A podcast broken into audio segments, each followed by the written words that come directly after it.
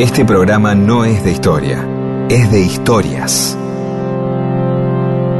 Historias para que no haya silencio, porque el silencio tiene demasiado prestigio. Y solo es bueno para dormir o para cuando no hay nada que decir. Mundo disperso. Historias de la vida y todo lo demás.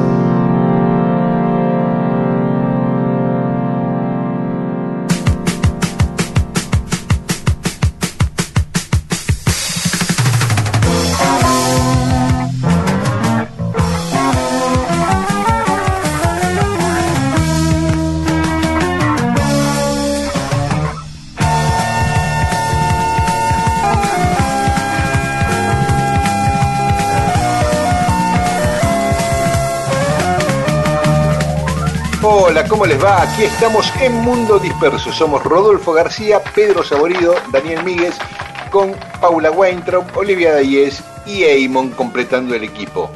¿Todo bien Eamon, por ahí? Manejando la, la fría y la caliente.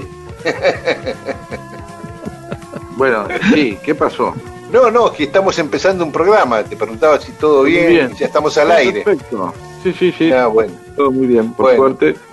Bueno, y, Rodo, tenés un par de anuncios para hacernos. Sí, sí, afortunadamente se está moviendo un poco el tema de, de- las actuaciones en vivo y demás que durante tanto tiempo estuvieron detenidas, ¿no? Así que siempre dentro de protocolos muy estrictos, eh, hay una actividad que es mañana lunes en Cannings, eh, en la ruta 58, en el kilómetro 10.4.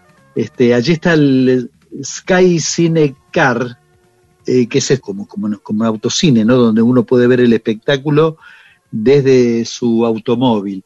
Ahí se va a hacer el Blues Sky Festival, con una gran cantidad de bandas y, músicos solistas. Entre estos va a estar este Ricardo Tapia, el cantante de la Mississippi, Botafogo, Daniel Raffo, Nacho Milari.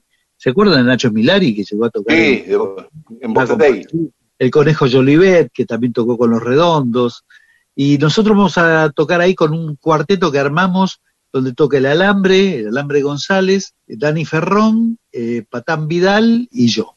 Es a partir de las 18 18 horas, va a haber muchas, muchas bandas.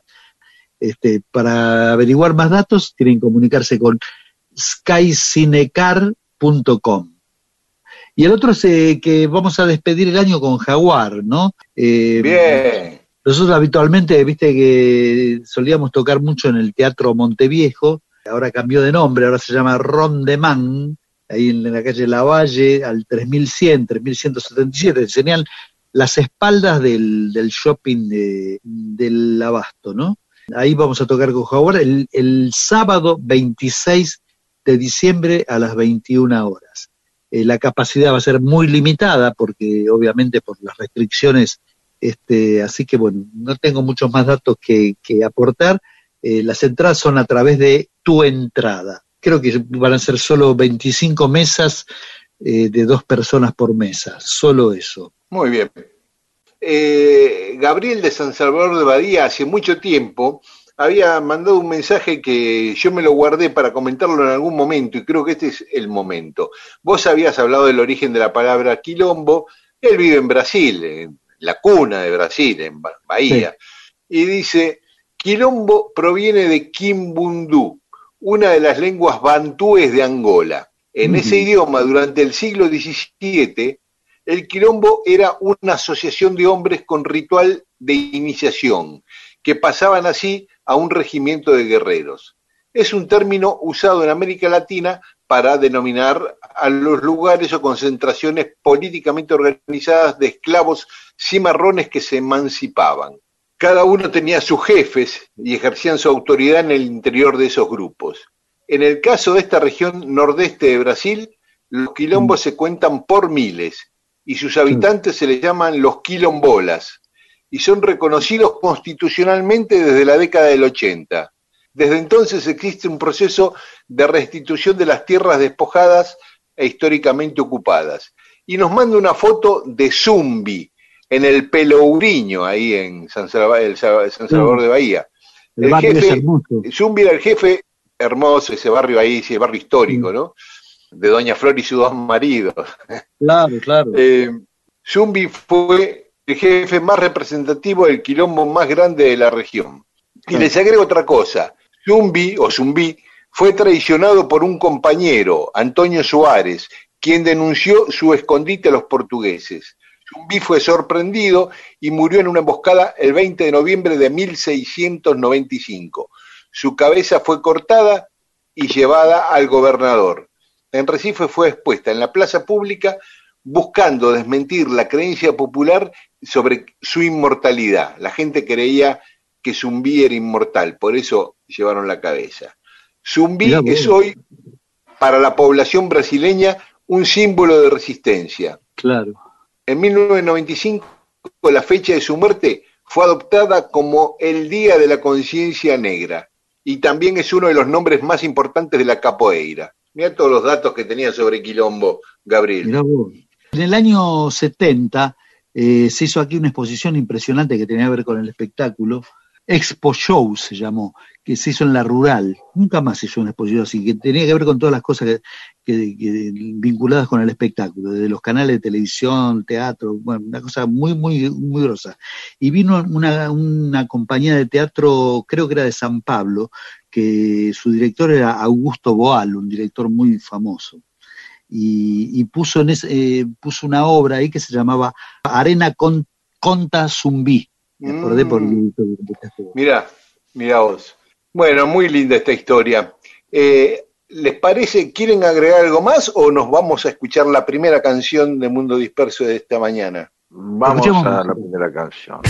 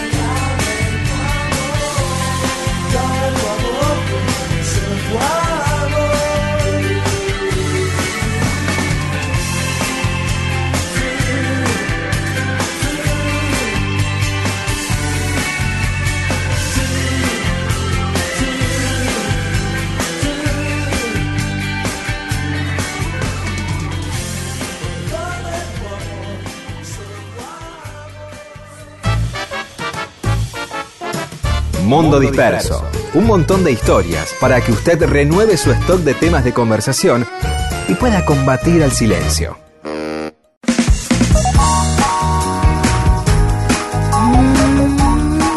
Y seguimos en Mundo Disperso, Pedro. Bien, separé un mensaje. Rodolfo, ¿te gustaban los tres chiflados a vos? Claro, claro que sí. Daniel, Miguel. Sí, antes de irme a la escuela veía religiosamente a los mediodías Siempre los tres cifrados. Bueno, sí, fue años y años, ¿no? Incluso uno sabía y ya, ya podía festejar, porque era muy raro no haber visto eh, dos veces un capítulo de Los Tres Chiflados.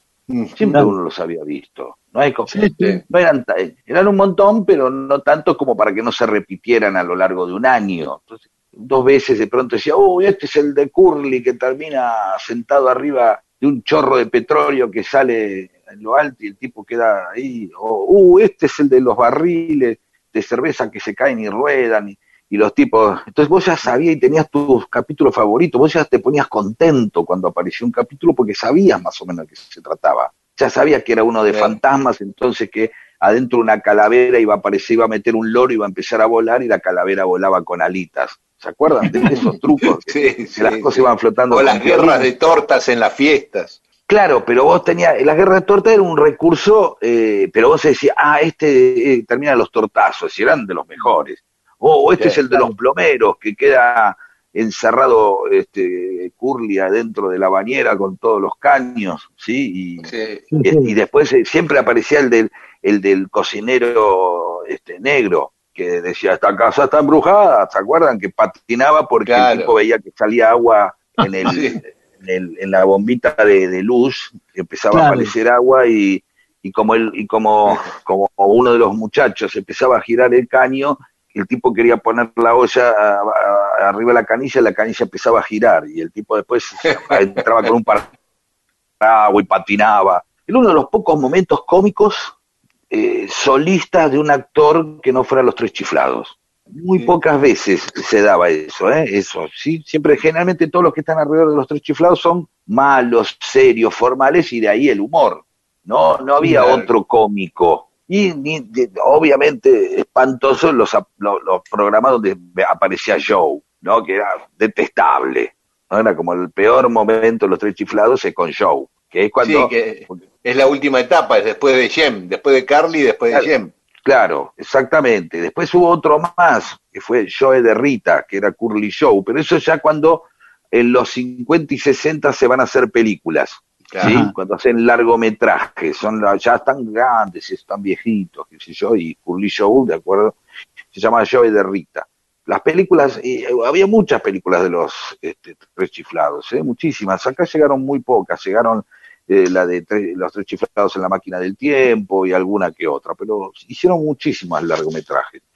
Eh, acá no se llegaron a dar tanto. Y entonces, ¿qué nos recuerda nuestro oyente, Sergio Casinari? Que el 22 de noviembre es el aniversario de la muerte de Shemp, ¿sí? Ah. Que se nos pasó ese dato. Y aclara que, claro, era her- hermano de Curly y de Moe, que eran tres hermanos, eran todos Howard, menos eh, Larry, que era Larry Fine, era el, que, el único que no era hermano, digamos. Sí.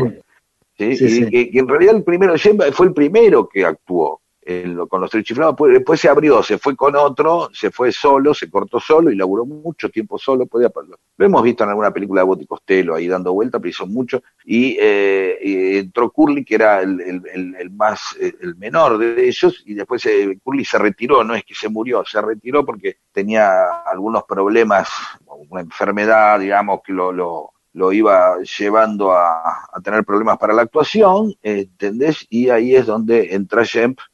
Y bueno, y se divide, la gente se divide y hay una grieta inevitable. Sí, sí. Le voy a preguntar, ¿vos preferías a Curly o preferías a Shemp? Eran los dos A buenos, Curly, a Curly toda la vida. ¿viste? ¿Vos? Sí, también, también.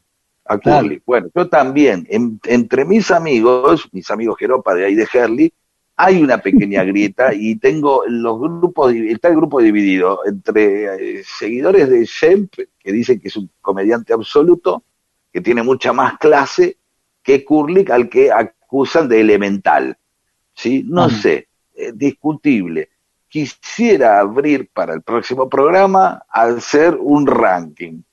Y si llega a aparecer alguien que le gusta Joe, no creo, pero simplemente quiero poner en, en, en votos, a ver, quiénes votan por Shemp. Obviamente hay un montón de gente que no creo que ah, piensen que Moe es Moe el eh, cantinero, el barman, el dueño del boliche de los Simpsons, que los hay, ¿no? Hoy Sí, para claro. los chicos Moe es ese, no es Moe el Claro. el chiflado. Pero quiero hacer eso. Esto no dará resultado. Y quiero ver si alguien, hay un fanático de Show que dice, no, a mí me gusta Show. Una tercera posición, este, casi marginal seguramente. No creo que haya alguien.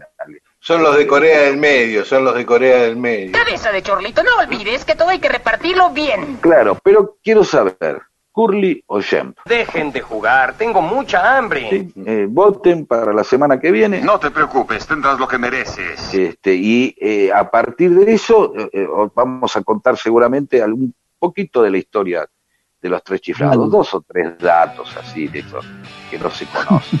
Pues prisa porque estoy impaciente. Cállate. Dale. Ella durmió al calor de las masas y yo después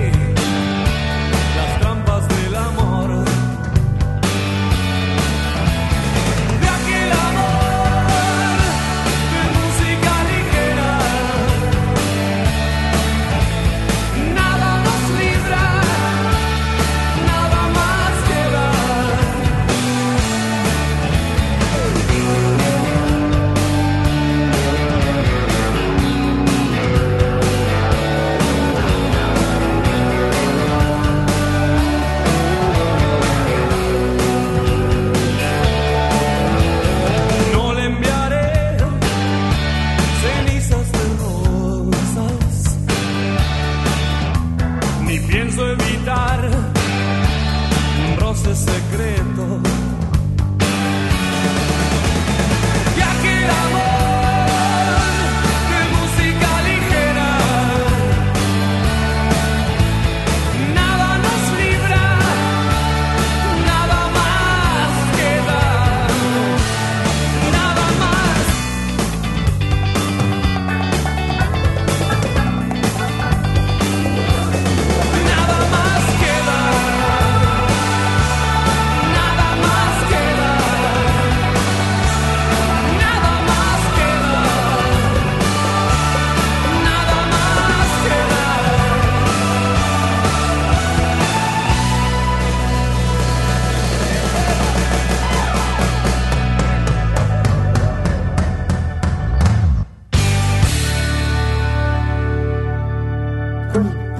Clarisa contó una historia en una fiesta y nunca dejaron de invitarla a otras.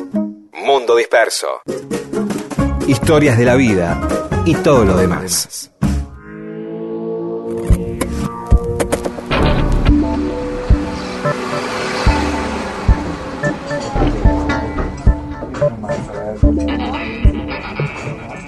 Y seguimos en Mundo Disperso. Nuestras redes son en Facebook, Mundo Disperso, en Twitter e Instagram, arroba Mundo Disperso AM. Y nos pueden encontrar Y- también en la web de Radio Nacional, ¿no es cierto? Sí, y, y en arroba eh, perro de fuego, que es eh, hermoso, y arroba Daniel Míguez, y arroba saborido Peter, que son nuestros- arroba saborido arroba- Peter, exactamente, arroba saborido Peter, arroba perro de fuego, que es Rodo, y arroba Daniel Míguez 10, que soy yo. Bueno, ahora, Daniel Míguez, Daniel Sí. Míguez 10, ¿por qué? Sí, porque ya había un Daniel Míguez.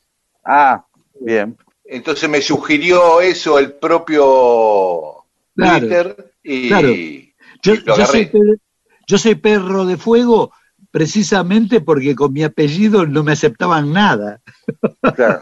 claro, Perro de fuego, sos perro de fuego en el horóscopo chino, ¿es, eh, es Sí, eso? sí, sí, sí, Ah, sí, es lindo, perro de fuego. Es Sí. una- es buen nombre para una banda, perro de fuego. Sí, es cierto. Sí, muy lindo, mucho mejor que el mío, que es mucho mejor que el mío, que es chancho de agua. Eh, tiene lo suyo también, ¿eh? tiene lo suyo. Yo soy dragón de madera. De verdad, con toda, o sea, es algo casi incluso que es, eh, eh, es combustible de sí mismo, ¿no? El dragón, Claro, claro, es riesgoso. Es riesgoso. claro. Por lo cual las cosas, obviamente, de madera en mil cosas, ¿no? En el fútbol, en el sexo, en tantas cosas puedo ser de madera. Pero viene el dragón, ¿viste? Que si no es dragón de hierro, dragón de hierro, Claro. hay una carga ahí como chancho de agua. Chancho de agua para una banda punk. ¿Cómo tenés una banda punk? ¿Cómo se llama? Chancho de agua. Y Se imagina un chancho acuático, ¿no? Que, que nada, Claro. que se tira como Claro, flipper. claro. Claro. O sea, perro de fuego especie- es otra cosa. Un perro salvaje que corre, no es que es un perro de fuego que lo llamás y viene y viene una cosa prendida a fuego. Claro, fogoso, fogoso. Claro, pero si fuera un dragón de hierro, como decís vos, estás al rojo vivo cuando lanza la llamarada. Y en cambio, claro, siendo de de madera madera, se quema. te hace Sí. ceniza en dos claro, minutos. una cosa así, medio, medio como, como paradojal, ¿no? Tiene un efecto paradojal. Claro, autodestructivo, autodestructivo.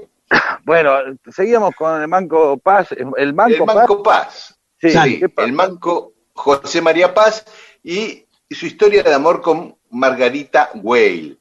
Por, por un lado, el, el- el Manco Paz, yo siempre digo que eh, fue ese crack que no pudo ser campeón. Yo el otro día le decía a Rodo, es como me vas a acordar a Hermindo Onega en River, que era un crack, y toda la década del 60 esa salió campeón Boca y River no podía salir campeón. Y cuando River salió campeón, ya Hermindo Onega estaba retirado, suplente, ¿viste? Entonces, Está bien, pero eh, aclare una cosa. ¿Cómo es el nombre completo? José María Paz. Que no es ni José C. Paz, ni Carlos No. Paz, No. ni Marcos No. Paz. No. No, José María, José María. José María Paz. ¿Hay alguna localidad que responda a ese nombre? Sí, y la sí, avenida, en varios y la avenida lados. General Paz es por él, perdón, ¿eh? La avenida General Paz es por él. Y Ahí está. lo que hoy Pero viste, es... pero viste que tiene, que es una avenida que es tan emblemática en sí que no, no, no, no, no tiene, no, no alude a nadie. Vos decís eh, Avenida General Paz y te imaginás la Avenida General Paz, no, te, no es que se llama Avenida Sarmiento y te viene en la cara el pelado. ¿Se entiende No, lo no, que como voy? si fuese neutra. Claro, eh, eh, autopista del oeste, viste, lo mismo. Sí, sí, sí, Claro. sí, sí. No, no viene, no, no, no, no evoca una cara, no conocemos tanto la cara de Paz. Claro, claro, claro. Exactamente. Vamos a poner ahí en el Facebook una foto de, de Paz. Pero Claro. eh, bueno, eh, em, eh, Lanús, en su origen, la parte de Lanús Este, se llamaba Villa General Paz. Y todas las Ajá. calles de Lanús, hasta actualmente, llevan el nombre de personas y, y situaciones y batallas, todas vinculadas al General Paz. Todas las calles de Lanús. Por, e- por ejemplo, la calle. Margarita eh, Weil, una, una calle eh, eh, conocida, porque es una, está cercana al excéntrica, centro. excéntrica, es la paralela a la principal. Claro. Bueno, ¿y sabés qué? Solo hay dos lugares en la Argentina, o en el mundo te diría, que llevan el nombre de Margarita Güey las calles. Una Lanús, en el centro de Lanús, y otra en Córdoba, de donde eran ellos, Margarita y el Manco Paz, pero en Córdoba es una calle de una cortada de tres cuadras y se llama Margarita Güell de Paz, la calle. En cambio, Lanús Ajá. solo lo homenajea a ella, Margarita Güell, no dice de Paz. Está muy bien. Bueno, entonces, eh, le decía, el Manco Paz fue, era como el crack de los unitarios, ¿no? Después que la Valle fusila a Dorrego y, y empieza a declinar, la gran figura de los unitarios era José María Paz. Y siempre con esas ansias de derrocar a Rosas y ser el presidente, digamos. Si volteaba a Rosas, no había duda que el presidente iba a ser él Claro. y así se, se pasó décadas de su vida. Y cuando se, después al final de los tiempos, cuando maduró la idea de, de que volteara Rosa, ya Urquiza se había pasado de los federales a, a los unitarios y, y- y le virló ese lugar, digamos. Pero no, lo que queríamos contar, y, y una historia que básicamente está tomada del libro de Araceli Velota, una gran historiadora argentina, que Grosa, precisamente muy grosa. muy grosa, que se llama el libro Margarita Weil y el General Paz. Ese es el título del libro, anteponiendo a Margarita, ¿no? Como figura central. Paz era el tío de Margarita, era el tío, se casa con su sobrina, con la hija de su hermana, a la cual le llevaba 23 años. Con lo cual se genera un quilombo de parentesco, porque, por ejemplo, la mamá de, de Margarita, la hermana de Paz, se llamaba Rosario, o sea, Rosario era, de Paz era no solo la hermana, sino que era la suegra además. Y, y de Margarita, además de la mamá, era la cuñada. Y de sus nietos era la abuela y aparte la tía. y la madre de Paz, Tiburcia Edo, era la madre de Paz y, la, y además era la abuela y la suegra de Margarita. Y, y de sus nietos era la abuela y bisabuela. Y así podemos seguir. ¿no? Margarita era la hija y la cuñada de su mamá, era la nieta y la nuera de su abuela, y de sus hijos era la madre y la prima, además, de sus propios Uh. hijos. Oh, Qué quilombo. y Paz de sus hijos era padre y tío abuelo. Bueno, quilombo. Bueno, la cuestión es que, ayer Leluy se la recontra cobraron. ah, no sabía, se casó con una sobrina. No, no, no con una sobrina, pero era medio una prima. Después, después lo vamos a. Ahora no, no tengo la Wikipedia a mano. Claro. Pero sí tenía, era re pendeja, un quilombo. Pero a él se la recontra cobraron. Claro. Acá, eh, Acá acá el parece- vínculo era muy fuerte, muy Anda a sanguíneo. hacerlo ahora. Pero no, sí, Claro. pero anda a hacerlo ahora. No, Eh, ¿Quién es? Tal, tal tipo se casó con la sobrina. ¡Ey! ¿Cómo? Y menor aparte, pues seguramente era menor. Bueno, cuando se casaron ya no, él tenía, ella 20 y él 43. Ah, Pero bueno, Paz eh, empezó peleando con San eh, Cordobés, empezó peleando con San Martín y con Belgrano en el Ejército del Norte, y en 1815, en el combate de 20 y media y en Bolivia, recibe un balazo en el brazo derecho y se queda inutilizado, inmovilizado para toda la vida. De ahí le viene el apodo del. Manco Paz. Eh, Claro. ah, o sea que el que- brazo lo tenía, pero medio así, pero colgando, digamos. Colgando, muerto, ¿viste? Está bien. Con la mano así, sin fuerza, como una mano de, disminuida. Sí, sí. colgada. Sin poder colgada, el brazo colgado, sí. por ese accidente, por, eh, por ese balazo, lo mandan de vuelta a Córdoba a recuperarse y ahí conoce a su sobrina que acababa de nacer, tenía un año, ella había nacido en 1814, y aproveché el viaje, conoce a su sobrina, ay, qué lindo bebé, qué sé yo. Y anotó. No creo que haya anotado. Yo voy a contar, no, no, voy a, voy a contar, no voy a dar nombres, pero eh, en, en el ambiente de las giras se sabía de un cantante, era una especie de tipo que saludaba a las adolescentes, jovencitas, que no hacía nada, ¿eh? Pero, eh, ¿qué decía el, el canalla este? Cuando crezca, Es una inversión. cuando sea mayor, Invierto a futuro, decía. Y claro, voy a volver dentro de cinco años, dentro de diez. Ay, ¿Viste? Mira, Digamos. Este, bueno, el- en un momento eh, es partícipe del famoso motín de Arequito, ahí donde nació Las Soles, se amotinan él y su jefe Bustos, eh, porque no querían participar en las guerras civiles y seguir peleando en el ejército libertador. Entonces se van para el norte, pero cuando llegan a Córdoba, Bustos aprovecha para derrocar al gobernador de Córdoba y quedarse como gobernador. Y Paz se siente totalmente traicionado. Se pelea con Bustos y queda medio ahí apartado de la política. Un año y pico se va a vivir a Santiago del Estero hasta que lo llama San Martín para, mira qué tarea, para escoltar a Remedios de Escalada, a su mujer y a la nena, a Mercedes, de Sí. vuelta a Buenos Aires, porque eso es ya para otra historia, ¿no? Porque según el libro de Araceli Velota, eh, San Martín había descubierto a Remedios en entreveros con dos soldados de San Martín. Oh, A los, a los soldados los desterró, Murillo y Ramiro eran los apellidos, y a ella la mandó a Buenos Aires. Y le pide a Paz que ahí en la posta de Desmochados tome él la custodia de Remedios hasta Buenos Aires. Desmochados es ahí entre Santa Fe y, y Córdoba. ¿no? Bueno, paramos un poquito, escuchamos música y seguimos con más Mundo Disperso. Hace frío estoy lejos de casa. Hace tiempo que estoy sentado sobre esta piedra. Yo me pregunto, ¿para qué sirven las guerras? Tengo un cohete en el pantalón. Vos estás tan fría como la nieve a mi alrededor. Vos estás tan blanca y yo no sé qué hacer. Esperé bajo la lluvia dos horas, mil horas, como un perro. Y cuando llegaste me miraste y me dijiste, loco, estás mojado, ya no te quiero. En el circo, vos ya sos una estrella, una estrella roja que todo se lo imagina. Si te preguntan, vos no me conocías, no, no, tengo un corte en el pantalón. Vos estás tan fría como la nieve a mi alrededor. Vos estás tan blanca que ya no sé qué hacer.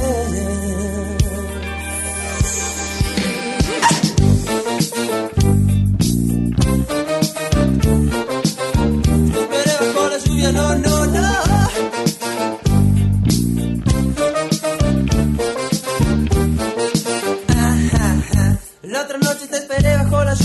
Horas, mil horas, como un perro. Y cuando llegaste me miraste y me dijiste, loco, estás mojado, ya no te quiero. Ajá, Recalculando. Recalculando. Y seguimos en Mundo Disperso, estamos contando la historia de Margarita Weil y José María Paz. El Manco Paz, que le decían el Manco porque había perdido el brazo en la batalla de 20 y media en Bolívar. En realidad no había perdido el brazo, sino que había perdido la movilidad del brazo derecho. El Manco Paz era el tío de Margarita. Cuando pierde el brazo, Margarita tenía un año. Bueno, en 1823 Margarita ya con ocho años se va con su mamá y el marido de su mamá a vivir a Buenos Aires y Bustos manda a Paz al Alto Perú para sacárselo de encima.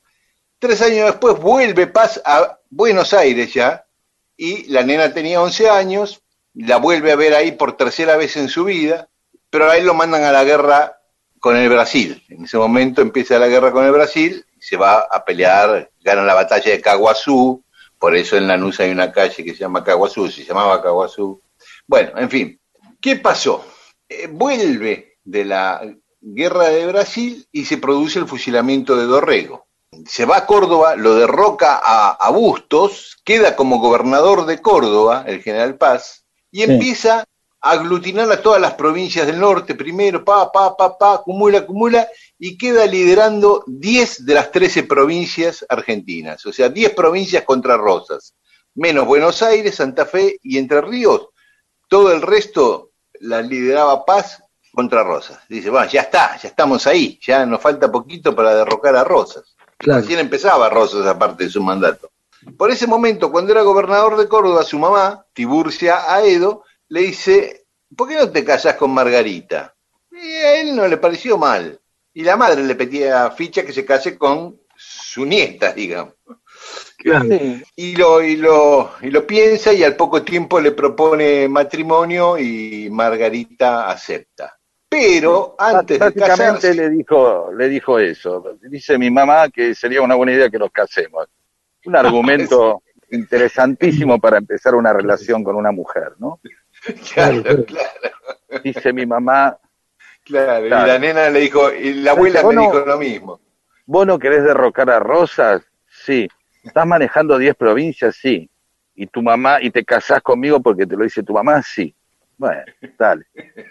Perfecto. Me excita mucho. No perdamos el tiempo. Recalienta que me digas eso. Bueno, la cuestión es que no pudo ser ese casamiento en principio, porque ahí en el Tío, en el sur de Córdoba, él se está enfrentando con unas tropas de Stanislao López, las derrota, qué sé yo, y ya de cebado persigue a un grupito de los que se escapaban, que había quedado rezagado, y lo volea un soldado de Stanislao López, con la boleadora le tira el caballo y lo detienen y se lo lleva preso, después que había ganado. O sea, hizo una de más.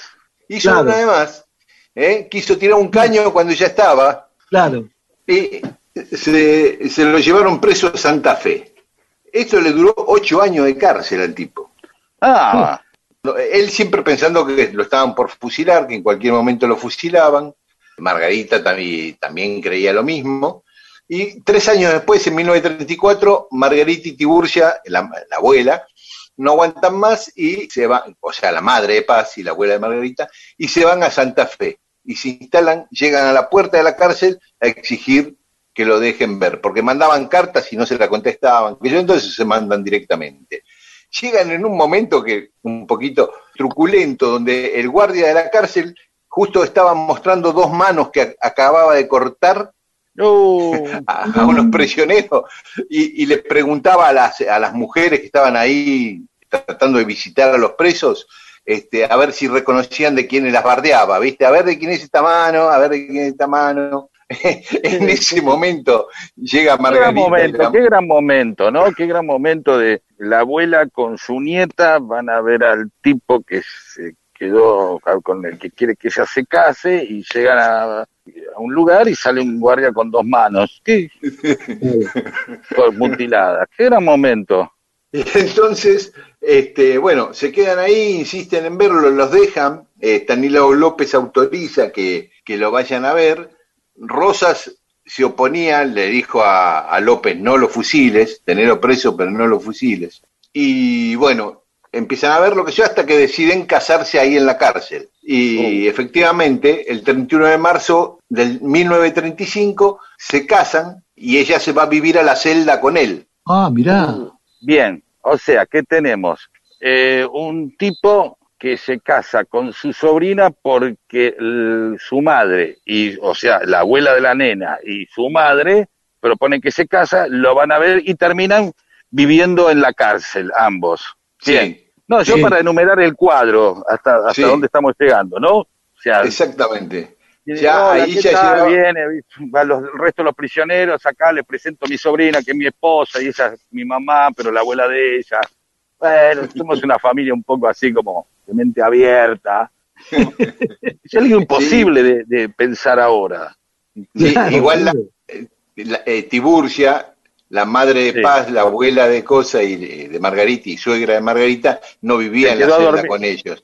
Bueno, igual, hasta ahora eh, no- no sería un detalle eso a esta altura.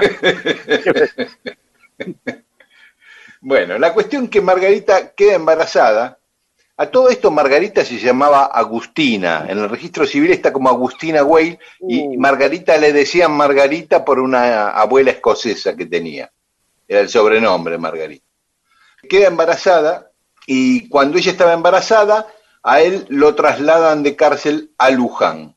Como habían asesinado a Facundo Quiroga, él dijo, chao, este traslado, porque cada vez que usa, como acá en la dictadura, cuando usaban la palabra traslado, significaba que, que Lo peor. que lo iban a- Entonces dijo, lo traslado a Luján y pensaron lo peor, él pensaba que le iban a adjudicar de algún modo que los unitarios habían matado a Quiroga y él era el jefe de los unitarios, bueno. Así que Margarita y Tiburcia quedan ahí en Santa Fe, ¿qué hacemos? ¿Qué sé yo? Consiguen subirse a un barco lleno de troncos que iba por el Paraná. Y así llegan a Rosario y de ahí van en carreta hasta Luján. En Luján lo- nuevamente consigue vivir en la celda, en la cárcel con él. Y Bastante, bastante, digamos, convengamos que más allá de la, de- de- a- a- habla de que nosotros vivimos eh, en muchos parámetros eh, sociales que hacen que estas cosas parezcan, eh, no sé, inusitadas, modernas, cómo conseguir un permiso, un tipo que no se sabe si mañana lo fusilan o no, Claro. consigue un permiso para que su esposa viva en, en la celda. Digamos, Claro, eh, eh, totalmente. no, parecía que No coincidieran las cosas, ¿no? El, el tipo, el mismo tipo que están por fusilar consigue que su esposa viva en la celda. Claro. Sí, sí, sí, sí, sí. No, no, Es no, extra- parece- es es, es raro, convengamos que es raro, Sí, o lo sí, vemos sí. raro hoy. No, es Sí. raro. Sí, sí, ahí eh, la mamá de, eh, de Margarita, la hermana de, del Manco Paz y Tiburcia, o sea, Rosario y Tiburcia se quedan viviendo en Luján, ahí alquilan una casa frente a la plaza, que era donde estaba detenido, eh, frente al lugar de detención, y todos los días le llevaban la comida, le lavaban la ropa y todo eso. Ahí nace la segunda hija que muere siendo bebé. Y también nace la tercera hija, que le ponen Margarita. Esta sobrevive igual que el primero.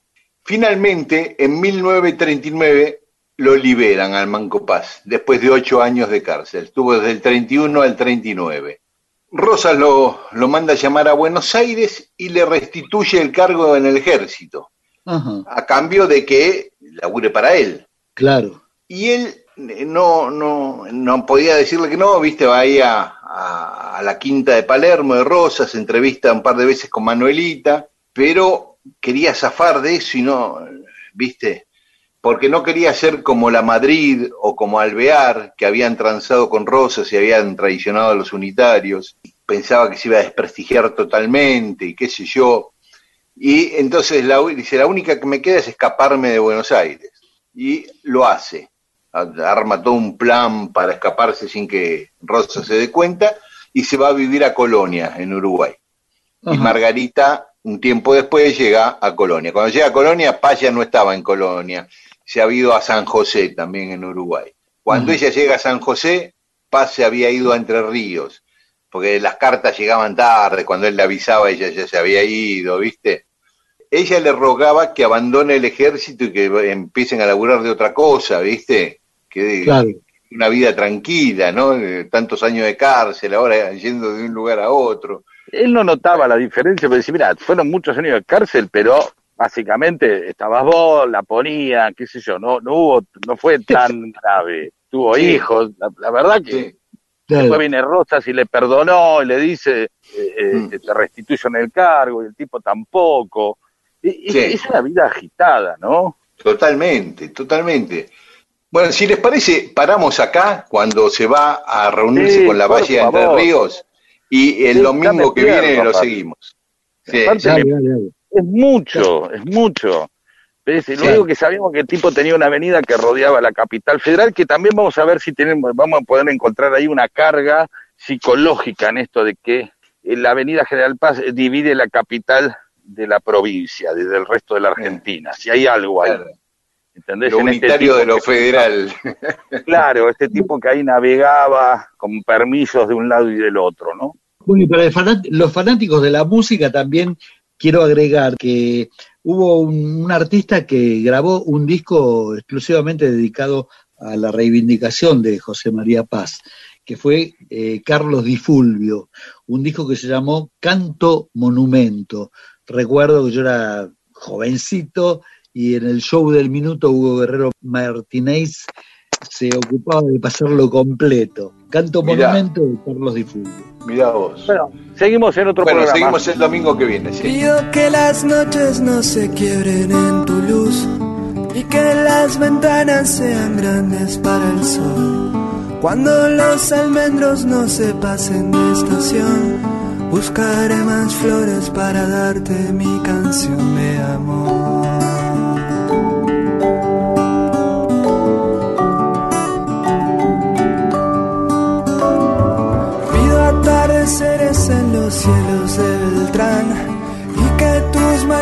Siempre sean para hablar. Cuando los jardines no se pasen de estación, buscaré más flores para darte mi canción de amor.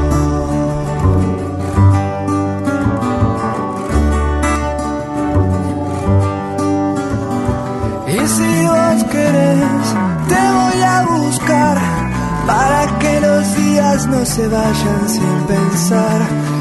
Y si vos querés, te paso a buscar y dejamos los caminos libres de humedad.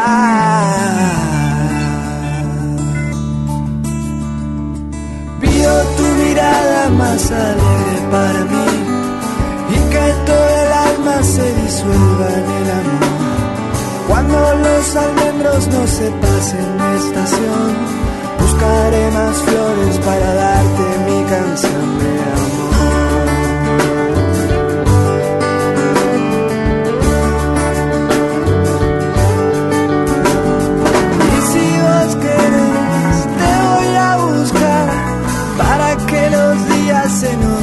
Sin pensar.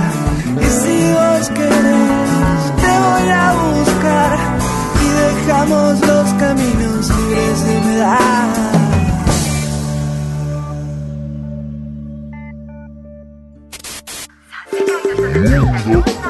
Mundo disperso. Qué triste el momento en el que en una reunión todos están mirando sus celulares. Usted tiene la oportunidad de evitarlo. ¿Cómo? Contando una buena historia. Mundo disperso. Para que contar historias y entretener sea cosa de humanos.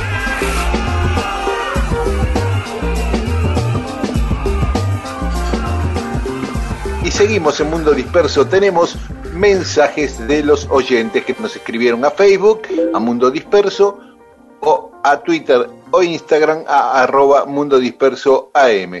Bueno, An- Andrea Verónica nos dice, Pedro, te vi en sobredosis de TV, mi mayor respeto, analítico y quirúrgico como siempre. Uh, Muy bueno, bien. No sé yo qué- lo vi. No, no te vi, la verdad que no te vi. No, Yo lo vi, estuvo divino, Pedro, muy bien, muy agudo. Yo, yo le pedí a Miguel, de, de Andrea Verónica. yo le pedí a Miguel que no lo mire.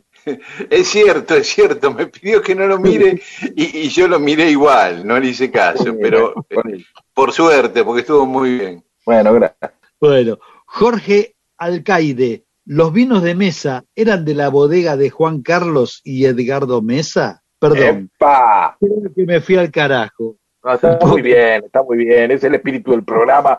Ya se va haciendo carne en los oyentes y eso puede traer problemas familiares. La gente, la gente que empieza a decir, che, mira, está muy bien las historias que contás y eso, pero eso de que algún día te voy a contar o tirar datos sin, sin chequear o irte al carajo con lo que estamos hablando todo el tiempo, no sé si está bien. Matías Ranieri, tengo un grupo de WhatsApp con dos amigues que desde que lo creamos, de lo que más hablamos es de mundo disperso. Panambidragona, dejen de torturar a Peter con ese demonio que asesinaba niñes. Eh, se refiere Ah, sí, obviamente sí. al, al petiso orejudo. No, no, otra vez, o sea, lo volvemos a nombrar. Claro, Pero, a fa- pero eso fue para defenderte a vos. desde una lectura de oyentes también aparece el tema, ¿te das cuenta? Daniel Hernández dice, ¿alguien sabe cuánto medía el chiquitín con orejitas grandes? Otra vez, Pedro. Otra vez, Pedro. ¿Quién? Max Bunny. Marcela dice, la razón de que no tengamos el tren a Chile fue por el conflicto de Beatle. Ah, mira. Creo que sí, creo porque dejó de funcionar en el 84, en 1984. No, no, no, no. Eh, eh, ah, sí, sí. Pero en el 79 también, este, no, fue así. En el 79 eh, fue el último viaje de pasajeros, de tren de pasajeros. Y en el 84 hubo como una luz o algo así que destruyó ah, las vías. Pero claro, yo había dicho que suponía que habría sido por una razón económica, ¿no? Pero esto, claro, tiene total lógica lo que dice Marcela. Alejandro Ferrari estaba en Nápoles en una visita y un napolitano que tocaba la guitarra en la puerta de una iglesia le preguntó, ¿cómo es el tema acá? Primero San Gennaro, después Totó, por el actor cómico napolitano tan famoso, y después Maradona casi me parte la guitarra en la cabeza. Se enfureció.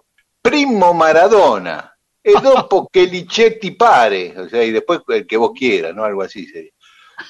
Cuando le, pero cuando le dije que era argentino, me abrazó y me quería llevar hasta la casa de Diego en Nápoles. Oh. Otro día, como dicen ustedes, le cuento una anécdota de Diego en Milán. Abrazo y empeoren un poco porque tan bueno da ganas de escucharlo tres veces el programa. Eh, exagerado, exagerado. Ofelia Rizo, La Concha de la Lora, qué lindo programa. Ya hiciste escuela, Rodo. sí. Eh, dice que te vio a vos en la década del 90, no me acuerdo el año, y me, a Rodo, ¿no? Y me impresionó la percusión cuando le pegaba a la hilera de tubitos que no sé cómo se llaman. Hilera de tubitos. claro, debe ser. Sí, los bells, los, la, campanitas. Claro. Eh, a Saborido ya lo vengo escuchando con la boca de Tato, por boca de Tato Bones. Dice, y a mí es un capo tapado. Dice, dice qué trío, mejor que los panchos con sabora. Eh, Daniel Cores, a partir de la era de la revolución industrial todo se medía, eh, los test de inteligencia, y hace, ese es un tema que lo podemos sacar para, para desarrollarlo, Daniel, así que dejamos el mensaje ahí. Eh, Carly Jaime, desde Mar de Ajó, mi viejo repartía Peñaflor acá en el pueblo.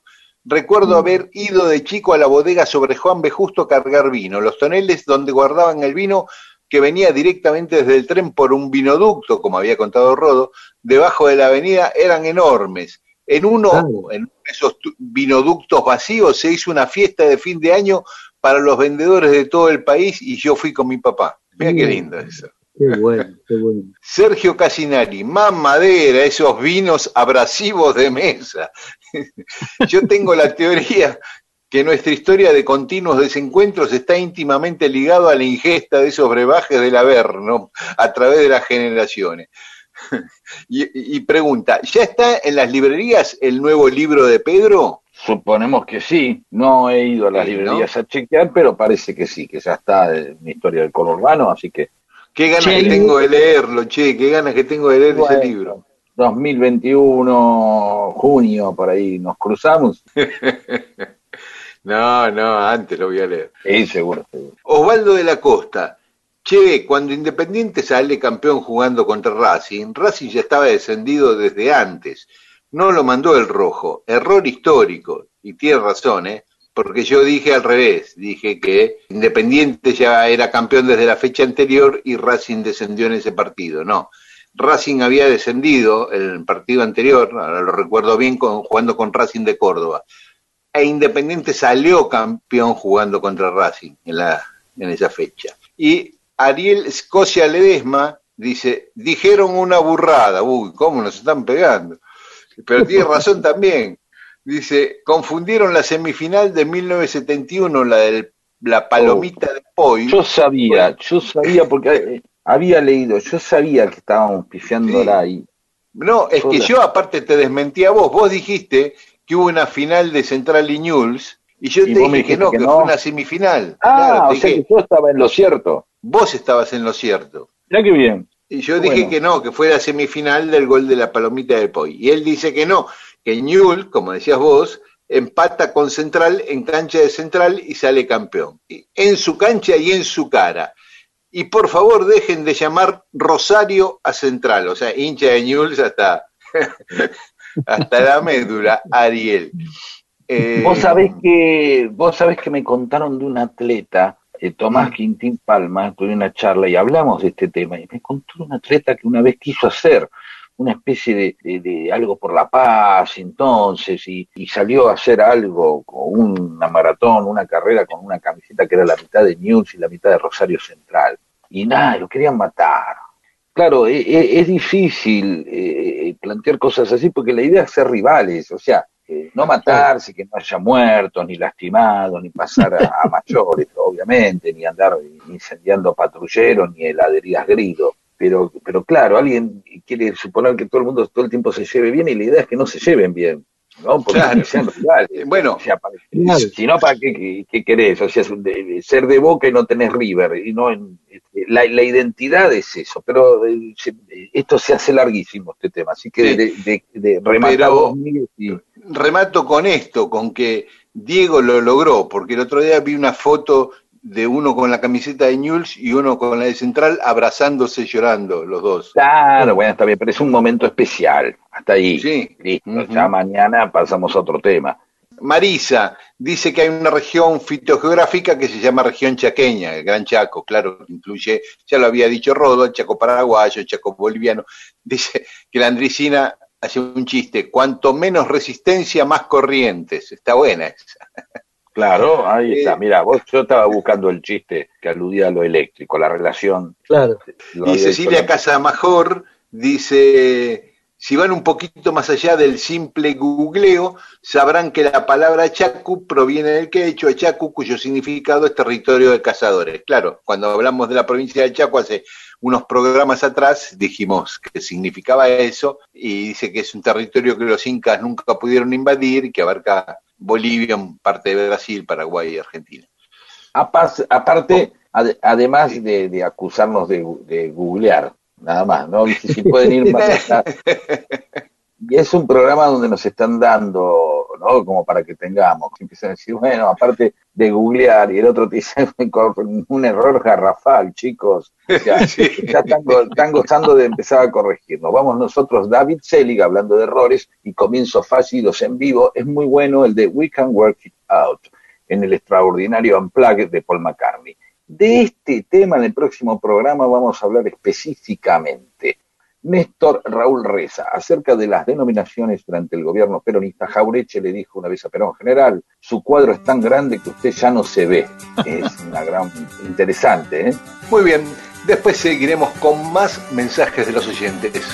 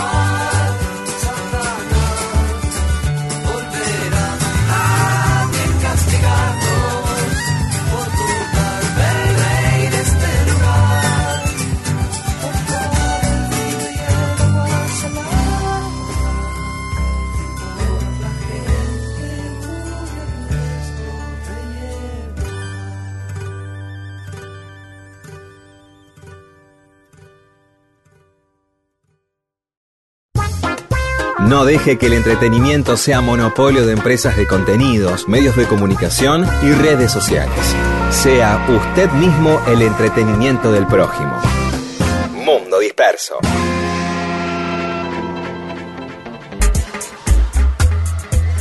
Y aquí estábamos en Mundo Disperso. Un día habíamos prometido hablar del disco Artaud, considerado por muchos como el mejor disco del rock argentino. Y en ese disco de Spinetta, que está firmado como Pescado Rabioso, pero en realidad es un disco solista de Spinetta, ya no estaba acompañado por los músicos de Pescado Rabioso, y llamó a dos amigos del integrante de la Almendra, socios de él en Almendra, Rodolfo García y Emilio del Guercio, y a su hermano, Gustavo Espineta. O sea que fue un disco como muy íntimo, ¿no? Y casi familiar. acá Rodolfo, claro, casi familiar. Entonces tenemos acá a Rodolfo y queríamos que nos cuentes un poco, Rodolfo. Claro, bueno. Ese momento de Espineta venía de una movida así fuerte con después de la separación de Almendra, Pescado Rabioso, termina Pescado Rabioso en el 73 y es como que vuelve al útero de alguna manera.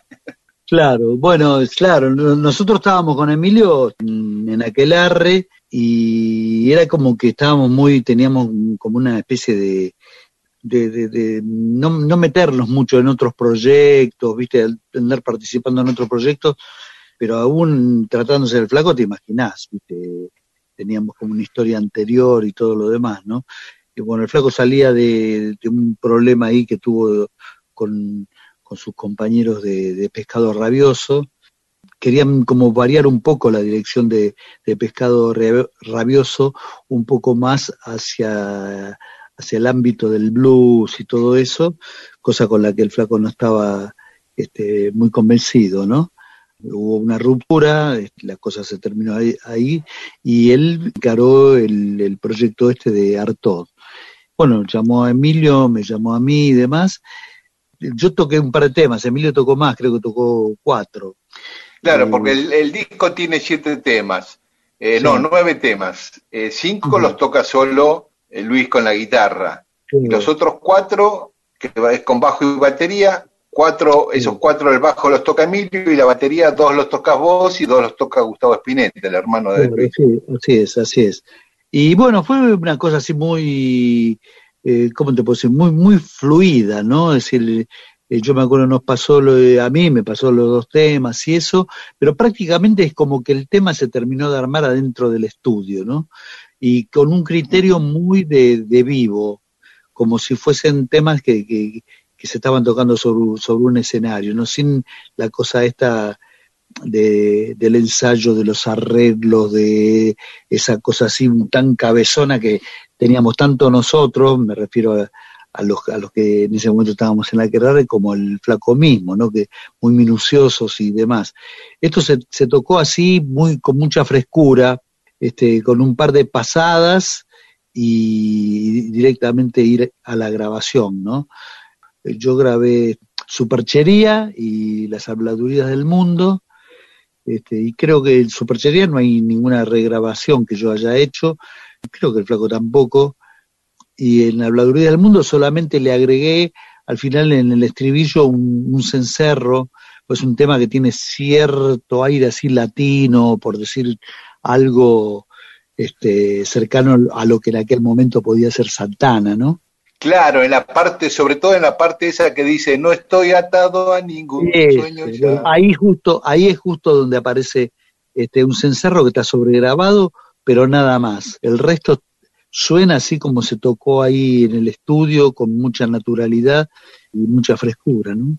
O sea, prácticamente de una toma lo grabaron. Sí, exactamente, exactamente. Sí, sí, no, no, no tuvo ningún tipo de, de, complicación de ninguna índole y la verdad que me sentí muy a gusto tocándolo, ¿no? muy bien. y, esa, eh, eh, y esa forma de, entrar casi eh, como en vivo, en pocas tomas, era una era un apuro que estaba por esta cuestión contractual del disco, o el flaco quería ese aire, quería sacárselo de ¿qué?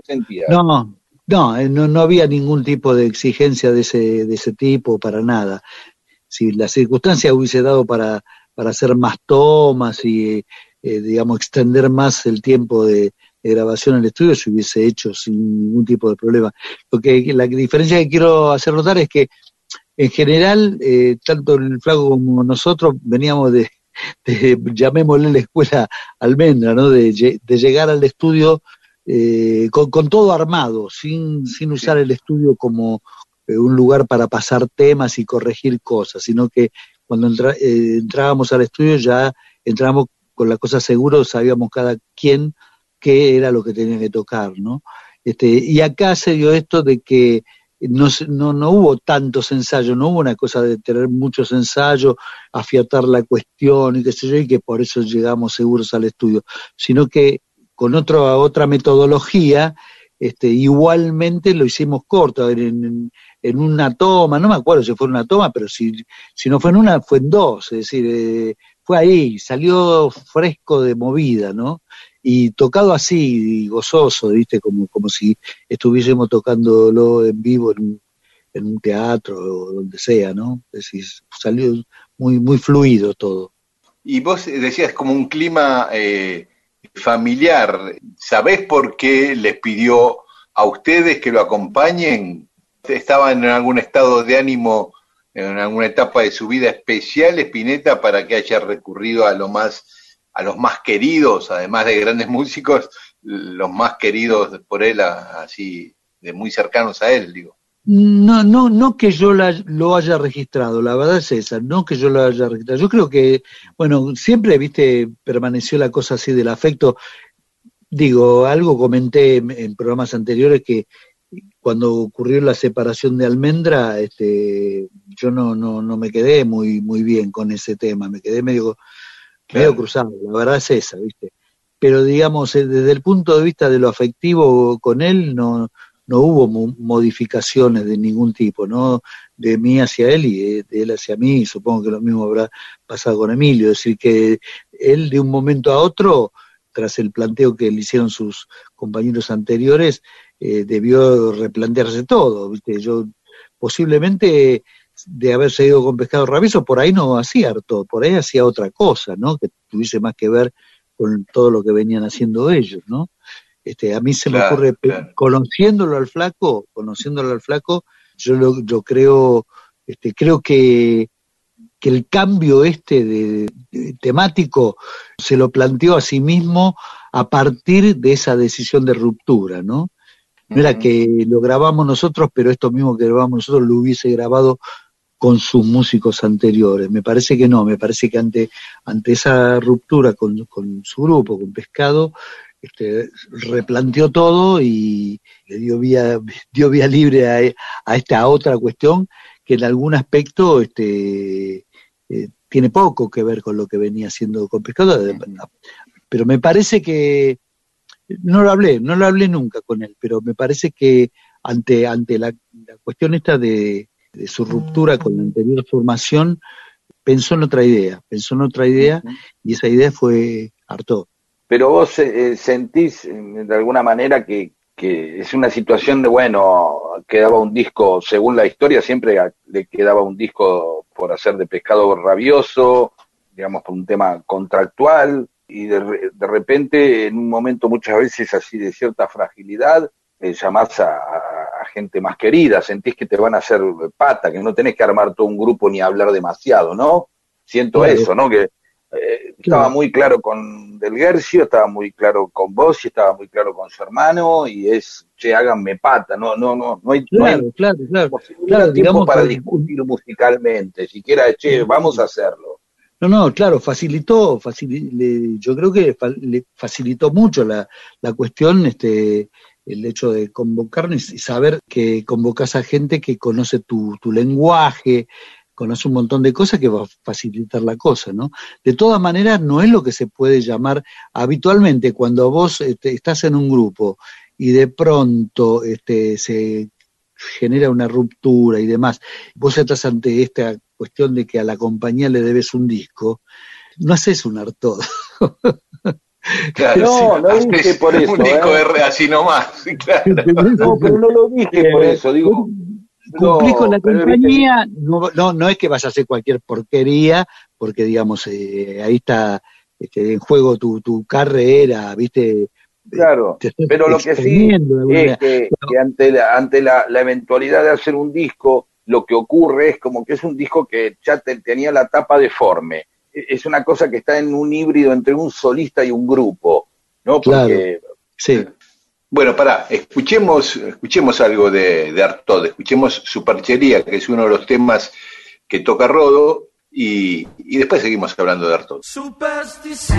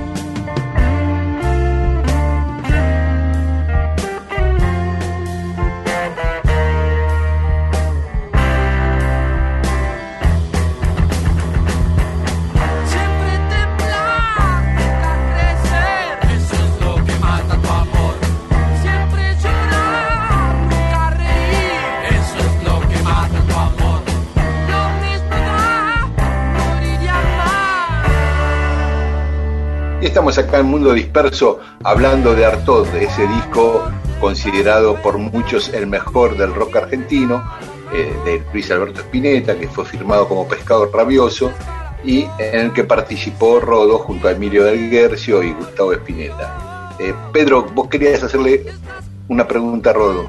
Mi última pregunta, o no, me recibo esta y otra más. Eh, em, no, no, no, porque por ahí es insistente en algo. Es un disco bisagra en donde no están ninguno de los que estuvieron antes en la formación, pero tampoco los que van a estar en Invisible. Eh, ustedes, eh, esto era claro, en eh, tenían todos claro que no era que estaban armando otra banda, sino como que era, este es un momento de este disco. No, no, no, de ninguna manera. No, nosotros teníamos claro que Emilio y yo éramos de, de Aquelarre y aceptábamos de muy buen grado la invitación del flaco para hacer ese disco y en ningún momento tuvimos ninguna otra fantasía, ni de generar otra nueva banda, ni nada, nada de nada de nada. Es decir, tanto nosotros dos como el flaco por su lado, ¿no? Es decir, eso estuvo en todo momento clarísimo, clarísimo. y eso permite grabar de otra manera también, ¿no?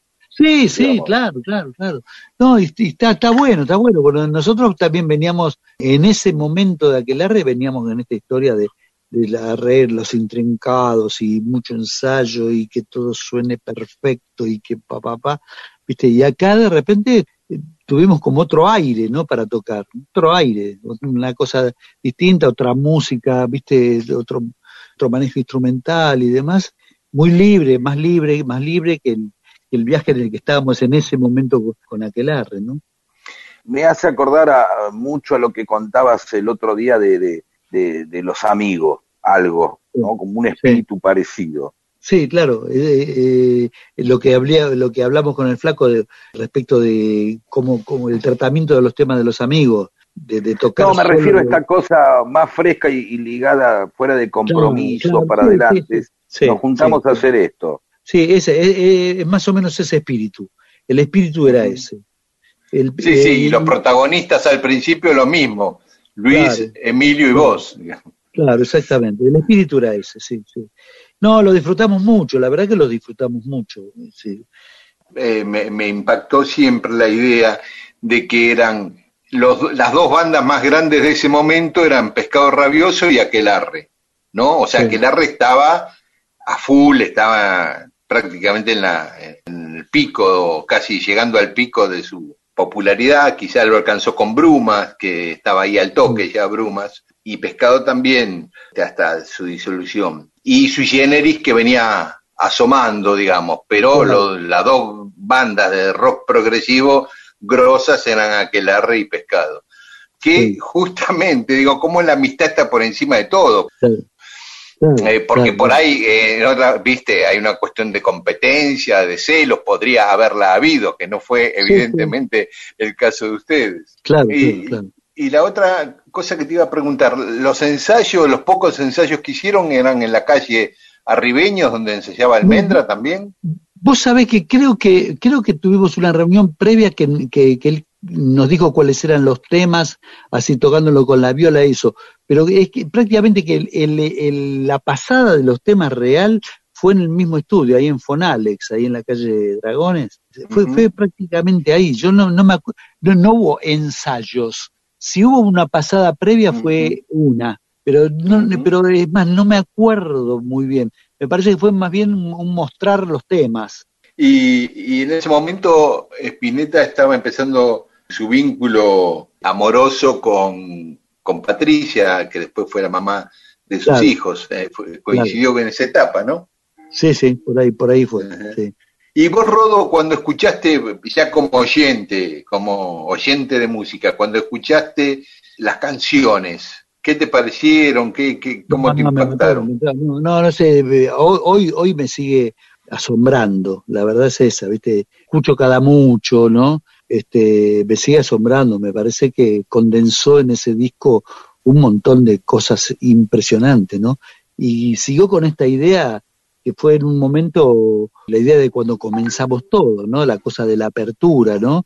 De no quedarse ceñido a un estilo de, de una cosa rítmica, viste, de continuidad rítmica, sin, sin, sin límites, es decir, hacer un tema con una viola solo cantada, eh, otro tema con base de bajo y batería, y todo en el mismo, en el mismo, en el mismo disco, en una misma unidad, ¿no? A mí, me sigue asombrando ese disco, me parece que es un disco increíble, realmente, de todo punto de vista, eh, musicalmente, compositivamente, las letras, todo, me parece, me parece impresionante súper original, incluso como decía Pedro antes, original en la tapa. Esa tapa, ¿vos sabés cómo se gestó la idea? Sí, la hizo, la dibujó así, tipo a mano alzada, como quien dice, hizo así, así, así, hizo el dibujo sobre una cartulina. Quiero que el disco sea así. ¿Te imaginas cuando fue a la compañía con esa idea, no? Se quedó matar. claro y charla y charla y charla y charla hasta que hasta que los convenció de que la tapa tenía que ser así. Te, te conté la anécdota de la Galería del Este, creo que sí, ¿no? Alguna vez creo que la contaste, pero recordala. Bueno, fue una vez cuando yo, el, disco, yo sabía, más o menos para qué fecha saldría, sin, sin que sea muy, muy puntual, muy exacta, ¿no? Yo cuando andaba por el centro pasaba seguido por la Galería del Este porque chumeaba los discos de ahí del agujerito, ¿no? Y en la Galería del Este, eh, a diferencia de, todas las galerías, de todas las galerías que hay una disquería, hay una disquería sola, no hay dos disquerías. En ese momento, en la Galería del Este había dos disquerías, el agujerito, que sigue estando hasta este momento, y la otra, viste que la Galería del Este tiene una, hace como una S, si vos entrás por cualquiera de las calles que entre. Bueno, ahí donde se provoca esa S había una disquería y me pongo a ver, este, a mirar la vidriera y veo, en la vidriera veo el disco el dueño de la disquería estaba en la puerta. acodado ahí contra el marco de la puerta. Entonces me pongo a mirar el, disco con absoluto detenimiento, viste todo, digo, la puta madre, al final salió este disco como el quiso el flaco, ¿no? Con la deformidad esta del... Bueno, y miraba todos los detalles, y el tipo me observaba que yo era eso lo que estaba mirando, ni sabía quién era yo, nada. Y me dice, ¿qué le parece? Le digo, me parece bárbaro, me parece re original, ¿no? Todos los discos son una tapa cuadrada y demás, y esto es una cosa absolutamente original, me parece una idea fantástica, fantástica, me dice el tipo, fantástica. Dice, venga, venga, me dice. Entonces te me hace entrar a la disquería, ¿viste? Entonces tenía ahí como un mostradorcito, y dice, venga, venga, venga por acá, me hace pasar atrás del mostrador. Y atrás del mostrador tenía un banquito con una pila de, de disco de Artaud. Dice, ¿dónde quiere que me, dónde quiera que lo meta estos discos? No me entran en ningún lado, así, lo tengo que tener así. Aparte se quejaban también mucha gente de que obviamente si vos lo ponías parado las puntas empezaban a, a poner mochas, Claro, ¿viste? claro. Se empezaba a arruinar otra todo. Y otra cosa, la- la- las discográficas tenían la- las cajas en donde despachan los discos, o los CDs, o los cassettes, o lo que sea, tan normalizadas, son de un tamaño. Entonces, para despachar los discos de Artaud, tenían que hacer paquetes, atarlo con hilo, y, la forma que tenía era como atar un triciclo, ¿viste? Como, como, ¿entendés? Es decir, Claro. imposible. Es decir, chingaba por todos lados, lo que quisieras hacer estaba mal. Ahora, No, le complicó, lo- le lo- complicó la vida a todo el mundo. Bueno, claro. ¿Qué pasó? ¿Cómo se presentó este disco? ¿Cómo lo fue tocando en vivo? ¿Hubo una presentación? ¿Llegaron a tocar los temas en vivo en alguna ocasión? No, no, no, así con, con Emilio y eso no.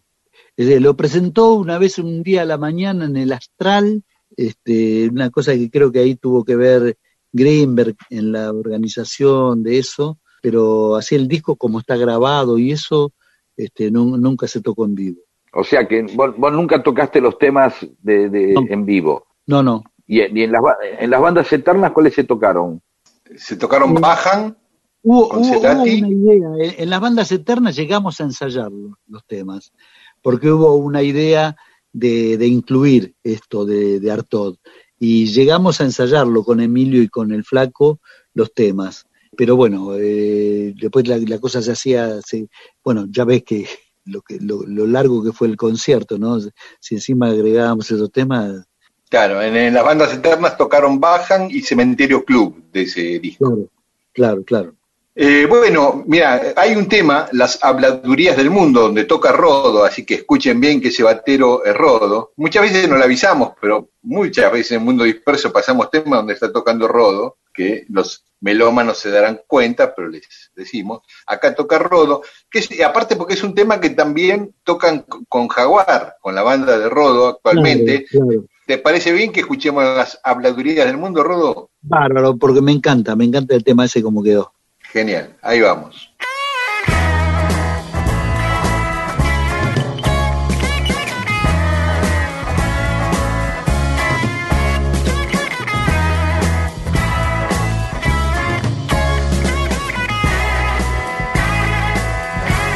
Mundo Disperso, un servicio de historias para poder ser el centro de las reuniones.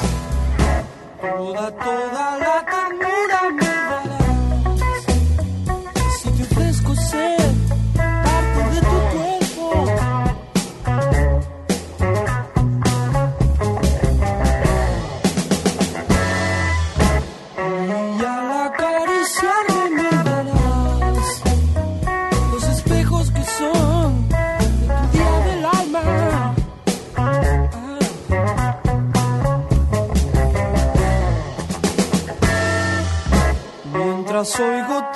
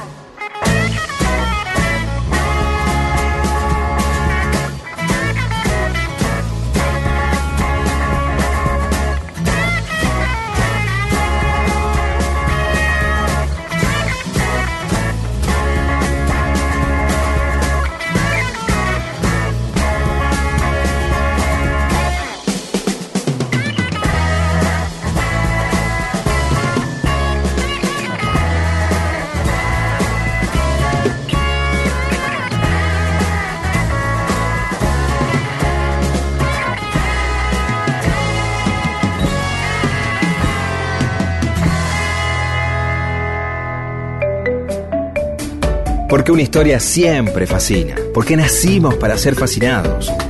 Mundo Disperso. El programa que le da a la gente historias para que las cuente en otro lado y así acceder a la felicidad.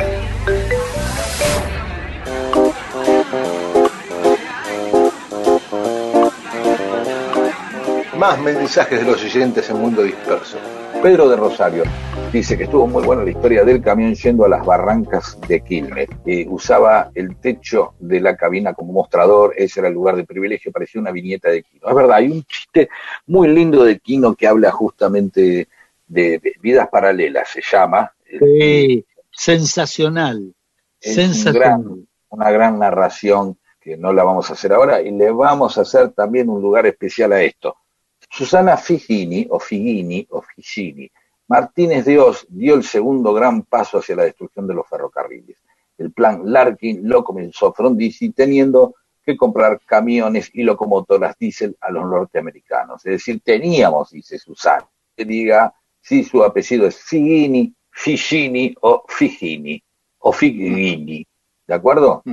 Nora Jorge dice el túnel que une Argentina con Chile. Lo cruzamos con dos amigos a pie en el año 68, en febrero. Uh, Qué lindo, veníamos haciendo un viaje de mochila y eh, fue una experiencia inolvidable y me, me imagino, unos cuantos kilómetros alumbrados por una pequeña linterna, pasaban coches y también el tren. Ah, se ve que era algo que se combinaba, ¿no? Mientras no había un tren que pasara por ahí. no, no, Eh, pasaba por el costado. Yo un par de veces Ah, que claro. fui, fui por tierra a Chile, vi los túneles por donde pasaba el tren, que estaban Ah, como abandonados, pero se ven, pasa la, eh, en, en algunos tramos la ruta pasa por Una vez lo vi también eso, es verdad. Y Bueno, sobre el tema Maradona, Yumela Bariloche dice, Diego logró sacarnos más de una sonrisa en diferentes momentos de nuestras vidas, y eso ya es magia. Claudia Menéndez dice, qué alegría volver a reír en esta semana tan triste. Y Laura Reutenburg dice, qué días estamos pasando, mucha tristeza,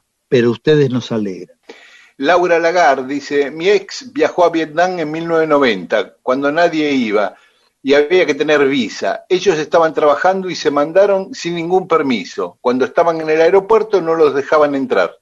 Pero él tenía una foto con el Diego y cuando la seguridad la vio, los dejaron entrar al país. Fue su pasaporte. Todo gracias a Diego. Su partida nos generó una gran tristeza. Omar Moreno, Maradona cometió un pecado terrible para los grandes intereses. Creó el sindicato de futbolistas. Por eso tuvo una mención en la Universidad de Oxford. Patricia Petruccelli, escucharlos achica la pena. Gracias, muchachos. Graciela Serra, me encantó el recuerdo del camión Escaña en Barrio Parque. Hoy le vemos clarito el sentido que tenía para Diego. Claro. Lisandro Aristimuño nos escribe, dice, buen domingo, muchachos, ¿de quién era la primera canción que pusieron luego de que hablaron de Diego? Abrazo. Eh, La canción era Para verte gambetear y la banda es La Guardia Hereje. Abrazo, Lisandro. Jorge Abrazo. Stern, me gustaron los recuerdos sobre Diego y la mirada de Pedro del personaje multifacético. Coincido con esa forma de considerarlo, de un extremo al otro, a un tipo que se metió mil veces en nuestra realidad. Y después es un mensaje larguísimo donde, entre otras cosas, dice la de la Escaña fue genial. Gloria Bustos también y Eugenia Manzano desde Cruz del Eje también dicen que le dio mucha tristeza y recuerdan a Diego. Diego Prol, Diego, el mejor exponente de la Argentina en su totalidad. Postea una foto con muchos Diegos con diferentes camisetas. Sí, El, sí. viejo, ine- el viejo inestable. Propongo un nuevo calendario. eh, este es el año 60 después de Diego. Mark GTC, o no sé, dice, la foto que me recuerda siempre al Diego y la manda es cuando su mamá, eh, cuando su mamá le dolía el estómago y manda la foto, ¿no? Esa de Diego. Bueno, vamos, los mensajes sobre los amigos, que lo excluimos a Rodo porque son todos elogios para Rodo y no se va a autoelogiar. Frank Pelón, desde Costa Rica, dice, muy buena la historia de los amigos, gran disco. Diego Prol, increíble, ya pasaron cinco años del lanzamiento de Los Amigos. Recuerdo con qué ansiedad esperamos la salida del disco. Apenas abrieron las disquerías, ese día a por él. Gracias Rodo, Dani y Luis por darnos la última joya de un tesoro del alma. No, gracias a vos, loco. Carolina Nina Lina, gracias por contar esta historia, la de los amigos. Silvia de Temperley, hermoso relato del grupo Los Amigos, me encantó, mucha ternura y mucho humor, y el disco es divino. Y en otro orden de cosas dice, siempre me encantó el sketch de Peter Capusotto en que estaba el, ah, sí, el amigo de Maradona que contaba eh, anécdotas intrascendentes. Ah, sí, sí, sí. Genial, genial. Una cosa ahí que una, hablábamos siempre con Diego de esa gente. Tengo una anécdota sensacional. Y arrancaba el tipo. Y yo a mí me da mucha mm, vergüencita ajena cuando veo que no remonta la. ¿no? Ya está, sí, te subiste. Y ya decís, bueno, ah, el, el shopping. Bueno, ahora va a hablar que se subió a la escalera mecánica. Y por ahí digo, bueno, se le, le comió un mocasín y medio los pantalones. Y una señora se trabó. Y, y no, y por ahí te dicen eso, ¿no? Y sabes que la escalera mecánica se paró. Ajá. Y, y, y- tuvimos que subir caminando. Ah, o bajando. Y queda una sensación de Claro. vacío insoportable de llenar. Entonces siempre hablábamos con Capuzotto, tenemos que hacer algo con eso, qué sé yo, volvíamos con eso. Un día se nos ocurrió, ocurrió que la exageración absoluta sería no tener, estar al lado de Maradona mucho tiempo y no poder contar una anécdota buena, ¿no? Entonces este personaje de Bulba es ese, 30 años junto a Maradona y siempre en los momentos insulsos de, de- de- del Diego, ¿no? es divino, es divino. No, no. Bueno, Julia de Villa Elisa, Los Amigos es como el grupo, un grupo de Luis Almirante Brown. Bueno, sigue la por el referencia. personaje. Esto es porque saben Sí. que es probable que quizás eh, eh, eh, María Laura y Diego escuchan a veces el programa. Ah, mirá, pero los La oyentes no gente saben. Lo perciben, lo perciben. Está bárbaro. Claro, claro. Ahora, Vamos a pasar un día algún sketch acá de Peter Capusotto. Sería Sí. genial.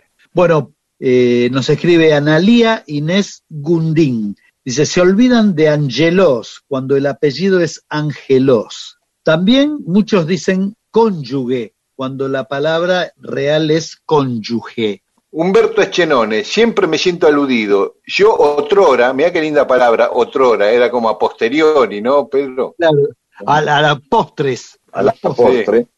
Yo otrora vivía en Jean Lloré 1038. Eh, abrazos desde la caleta Mar Chiquita. Sí, ¿es, es Chenone o es? Ah, no lo sabemos. Sí. Ah, también. Gracias a todas y a todos por estos mensajes. Gracias, Miques.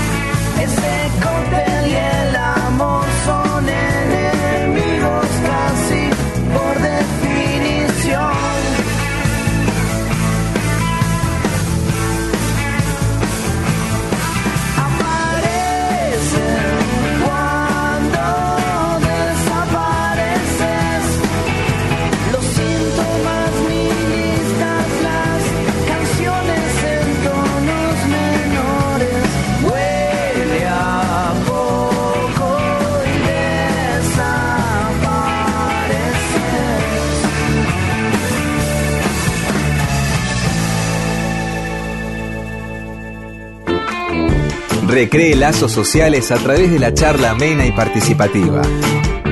Derrote al imperio. Sea usted el que cuenta las historias. Mundo disperso.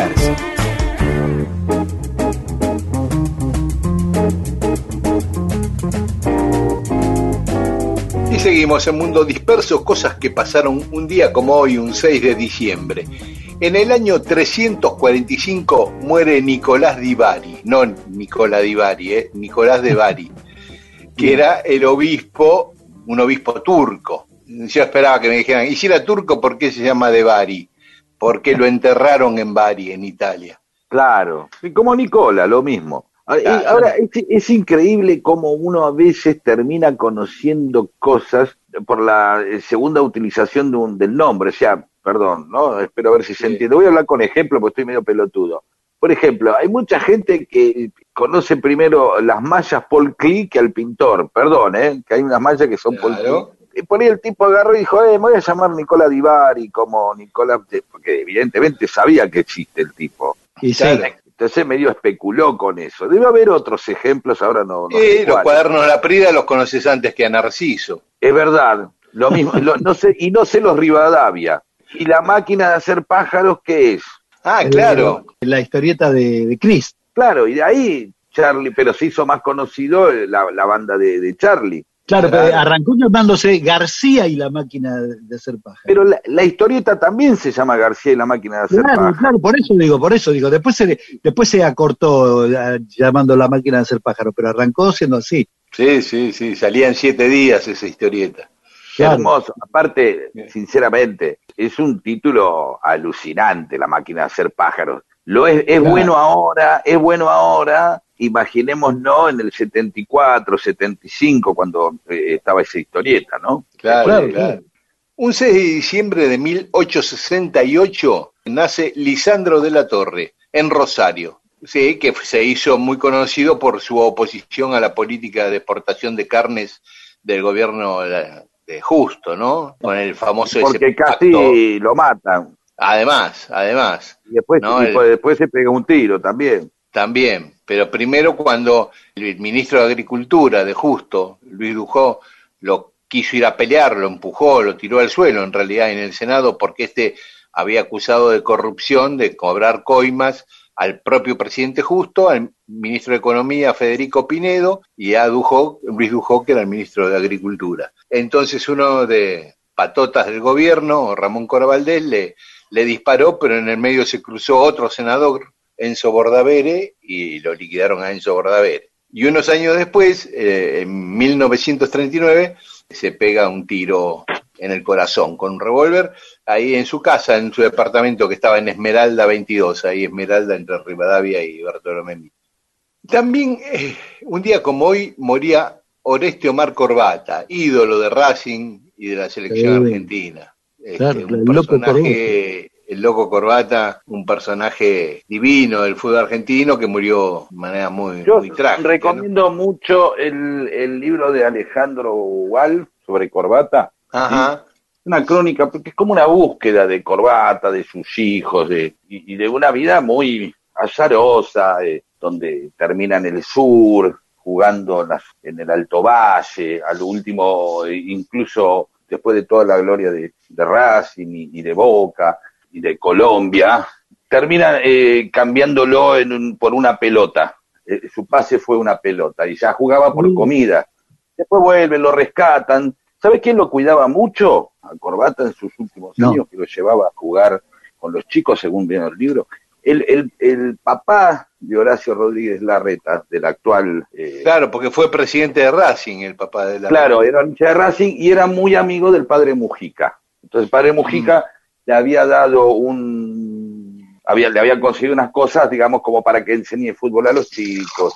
Lo que voy a andar contando todo yo acá. Eh, bueno, hoy es el Día Nacional del Gaucho, así que a todos los gauchos que nos escuchan, Qué bien. ¿Ah, sí? sí, No sabía sí, que sí, a. Ronaldinho Gaucho, a, a Roberto Gaucho, a, a Inodoro Pereira. Claro, supongo que abarcará también a los, a los gauchos brasileros, ¿no? De la, de No, pero es el Día del Gaucho acá en la Argentina. Solamente los de acá. Bueno, También- hagámoslo extensivo. Sí, más bien, por eso se lo dedicamos a Ronaldinho y a Roberto Gaucho. Sí. Sí. Ah, bueno, un día vamos a trabajar, eh, a, trabajar, un día, algún día vamos a trabajar. Un día vamos a trabajar, eso sí, partido, eso sí, es lo que venimos tratando de eludir los tres desde que éramos chicos, con bastante éxito lo venimos logrando. Y uno músico, el otro periodista y el otro eh, escritor. O sea, la- eh, una pala eh, nunca, ¿no? Pero No, no. y hoy se celebra en Uruguay el Día del Psicólogo, así que a todos los psicólogos uruguayos, un abrazo. Muy bien. ¿Conocemos alguno? Yo no conozco a ninguno. No, yo tampoco. Yo voy a saludar a los olás, porque no sé psicólogos y psicólogas, de eh, Germán Tejera y de Camila de los Santos. Muy bien. Son, mis uruguayos, son los uruguayos que tengo a mano para saludar. No son psicólogos, Claro. pero Y se supone que sus psicólogas, o psicólogas Sí, o psicólogos se- eh, son uruguayos, tener- porque por ahí tienen una psicóloga rumana, pero no. Se supone que son uruguayos. Claro, no, no, pero son gente que se dedica al cine, son artistas, siempre algún psicólogo cerca hay ahí. Claro, Claro. claro, claro. Por último, un día como hoy, en 1971, Sí. Ian Gillan de Deep Purple Sí, escribe Smoke on the Water, Uh, Ah, sobre el agua. esto es, eh, es una canción que es casi, como te puedo decir? Es iniciática. Claro. Creo que siempre, eh, para mucha gente se ha iniciado en el rock, es iniciático para tocar la guitarra. Cualquier persona que empiece a tocar la guitarra y le gusta el rock, en un momento cuando saca esto, ya sea punteándolo con la guitarra, con acordes, ya siente que está tocando algo que Claro. es fabuloso. Claro. Claro. Y aparte que es, el- eh, es, es re simple el riff, ¿viste? Mi, sol, la, mi, ¿Viste? la. Claro. Es, es maravilloso. Hay algunos, hay algunos comercios de, de venta de instrumentos que ponen un cartel que dice prohibido tocarlo. Porque Claro, cuando claro. alguien a- compra una guitarra lo prueba con eso. ¿Y saben por qué está tan claro que fue el 6 de diciembre que la compuso? Porque, viste, muchas veces la mayoría de los músicos no se acuerdan exactamente qué día compusieron una canción. No, no sé. Pero qué. porque dos días antes, el 4 de diciembre de 1971, se incendió el casino de Montreux durante un concierto de Franz Zappa. Una Mm. persona del público tiró una bengala al techo y se Oh. incendió. Y en ese lugar había una sala de un estudio de grabación e iba a empezar al día siguiente a grabar Deep Purple, Machine. Head. Por supuesto, la grabación se tuvo que suspender porque se incendió el lugar. La visión, ellos estaban ahí, los de Deep Purple. Y el, el- el humo del incendio sobre el lago Lehman, que estaba ahí al lado del casino, Claro. inspiró a ellos a hacer esta canción, La visión del humo sobre el agua. Mira qué loco, no- Este- nunca lo supe. Y, y por eso la compuso ahí, se acuerda perfectamente el día. No hay metáfora, es literal. Generalmente muchas veces en el rock pasa que vos decís humo sobre el agua, bueno, ¿qué querrá decir? Que sobre la vida, el, humo de mi mente, ¿viste? Tuvo una metáfora así. No, era humo sobre el agua, ¿por qué? Porque había humo sobre el agua, no es una canción, Claro. Sí. ¿viste? Un incendio al lado de un lago. Claro, es, es lo más obvio del mundo, ¿no? Y Todos estaríamos buscando qué habrá querido decir con Sí. Smoke and the Water, ¿sí?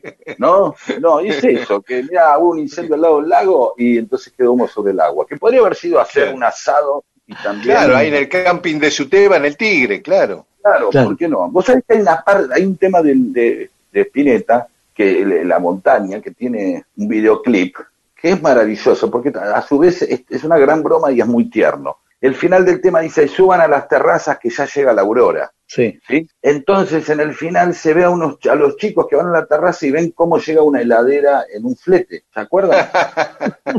que llega una heladera aurora Claro. que a su vez, y uno dice, uy, es una gran broma, pero que a su vez, más allá de esa broma del flaco, es, ahora, quizás no, pero podemos recordar a la gente más, más joven que la, la, la, la gente de, de clase media baja, como éramos nosotros, hizo que compraron un electrodoméstico, un electrodoméstico nuevo, un mueble nuevo en la casa, era un evento cuando uno era chico.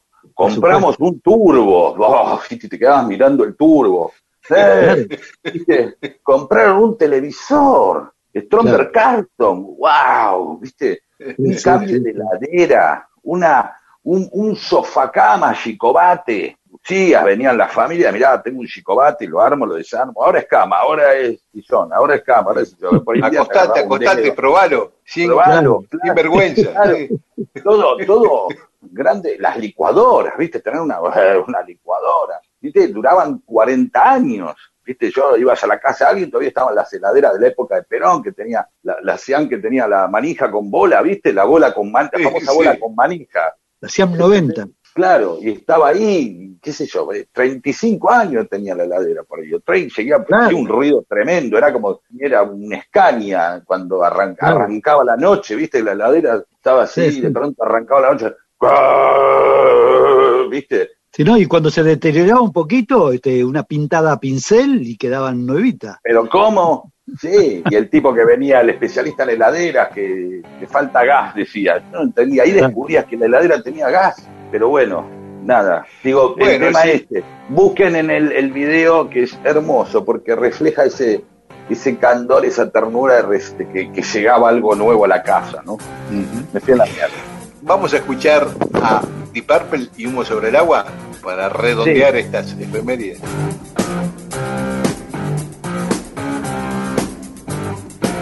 Mundo disperso.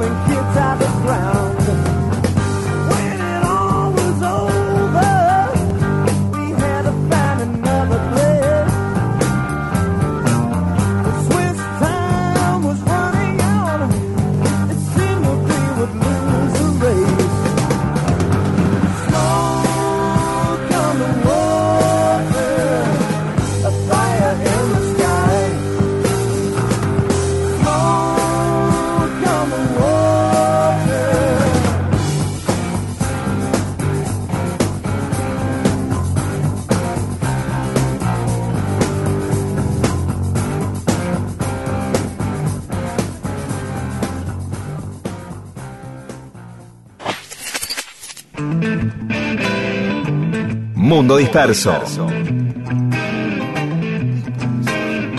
Historias de la vida y todo lo demás.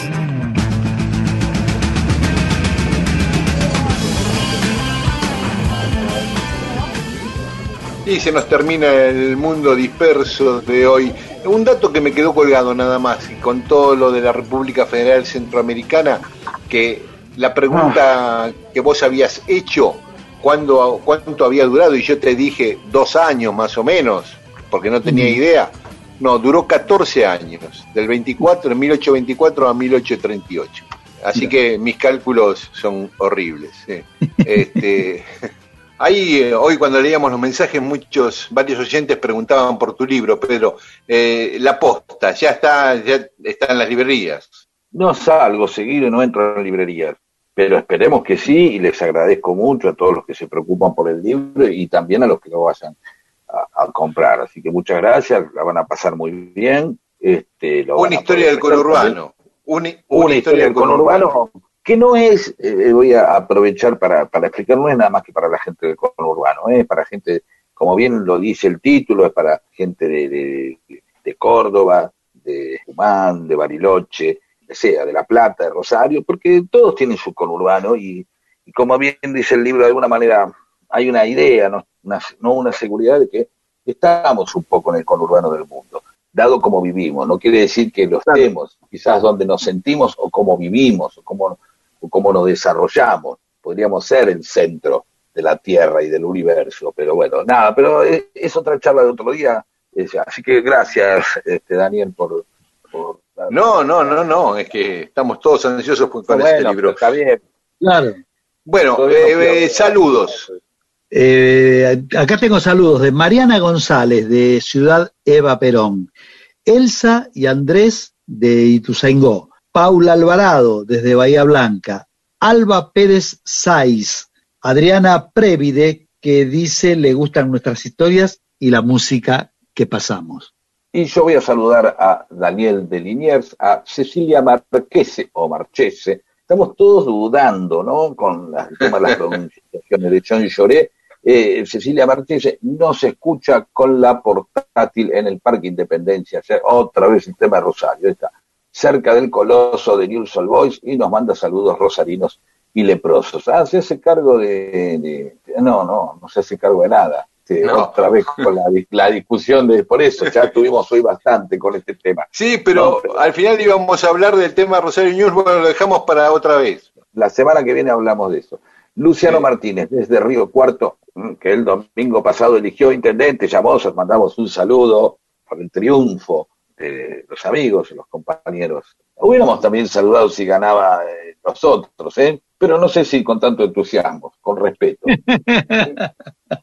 respeto siempre, entusiasmo con algunos, ¿de acuerdo? Que, o sea, es verdad, ¿a qué voy con esto del respeto? El respeto lo merece todo, todo ser humano merece respeto. ¿o no? Obvio, claro, claro. por supuesto, porque es un ser humano. Pero después ya el entusiasmo con saludarlo u otro, el amor es para pocos, ¿no? o para muchos, pero no todos. Saludos a Roberto Melinger, o Melinger, o Melinger, Saludos, yo saludo a Cristian Chiminelli, a Sergio Páez, a Don Marcelo, a Raúl Ferro y a Lento Umbral. que si es Cristian Siminelli, por ahí no es el Cristian Siminelli, pero si es el Cristian Siminelli, que es actor y periodista, recomiendo todo. Búsquenlo en Instagram, amiga, es una cosa maravillosa, con Tomás Rebor también y con Elisa, eh, con Elisa Sánchez, un programa que se llama Caricias Significativas, que siempre van abordando eh, distintos temas, eh, un programón que está en otra radio colega del Destape los jueves a las 23, pero también lo pueden encontrar por Spotify, por, eh, por YouTube, por todo. recuérdenlo, sí, son, son sensacionales los tres, uno más admirable que el otro, pero no voy a decir cuál es más admirable que el otro, cuál de ellos, en qué escala, ¿sí? Simplemente que son sensacionales los, los, los tres. Re- Recomiendo significativamente ese programa, no quise hacer un juego de palabras con la palabra caricias. Digo, no, porque cuando hay cosas buenas que hay que hablar, estamos hablando siempre ¿Qué te de músicos buenos, de artistas buenos, y siempre todos, digamos, que yo, de Angelillo para atrás, ¿no? Todo el tiempo así. claro, claro. Eh, El, no- entonces, el nombre del programa está bueno. El nombre de del programa está bueno. hermosa. Así que bueno. Yo tengo para saludar a Coco Zampayo desde San Luis, cantor de tango y nieto del andaluz José Zampayo, nos dice, a Yo soy María Elena, que está felicísima porque leímos su mensaje y ahora se lo volvemos a leer, entonces nos va a mandar otro que va a decir que está felicísima porque le volvimos a leer el mensaje, ¿no? Gaby Roldán, Quería decir que Ga- Ga- Gaby Roldán es amiga mía. ¿y de dónde es? Porque no sabíamos de dónde era. Es mi amiga. ¿Qué, qué- qué tengo que habilitar qué? Los datos.